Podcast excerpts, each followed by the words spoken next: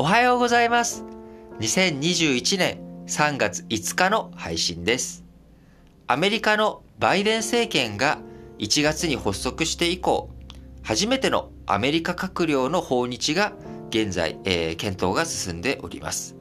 え期間は3月15日から17日の間で、えー調整が進んでおりますが、訪日するのは、えーブリンケン国務長官とオースティン国防長官の2人と見込まれています。国務長官というのは日本では、外務大臣にあたる職責で、国防長官は防衛大臣と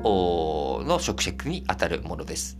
えなので、えー訪日したブリンケン国務長官は、えー茂木敏光外務大臣と協議を、会談を持ち、えーオースティン国防長官は岸信夫防衛大臣と会談する、それぞれ会談する予定になっております。これに加え、えー国務長官、外務大臣、国防長官、防衛大臣の4人が合わさった会談、2プラス2と呼ばれる、えー外務防衛担当閣僚協議の開催も今検討が進んでおります。えーこの国務長官と国防長官の、えー来日ですけれども、主に話し合われる議題というのは、やはり中国の軍事力拡大、これを踏まえた日米同盟の抑止力の強化、これを確かめることになっていくことや、えーこう、中国の海警局、えー準軍事組織に位置づける中国の海警法、こちら施行されておりますので、まあ、これに対する対応、尖閣諸島問題